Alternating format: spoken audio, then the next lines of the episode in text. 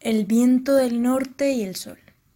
El viento del norte y el sol disputaban sobre sus poderes, y para ver quién era el más fuerte, decidieron conceder una palma al que despojara a un viajero de sus vestidos. El viento del norte empezó primero, sopló con violencia, pero el hombre apretó contra sí sus ropas. El viento del norte asaltó entonces con más fuerza, pero el hombre molesto por el frío, se colocó otro vestido. El viento del norte, vencido, se lo entregó al sol.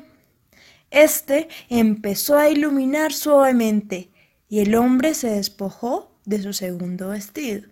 Luego, lentamente, le envió sus rayos más ardientes, hasta que el hombre, no pudiendo resistir más el calor, se quitó sus ropas para ir a bañarse en el río vecino.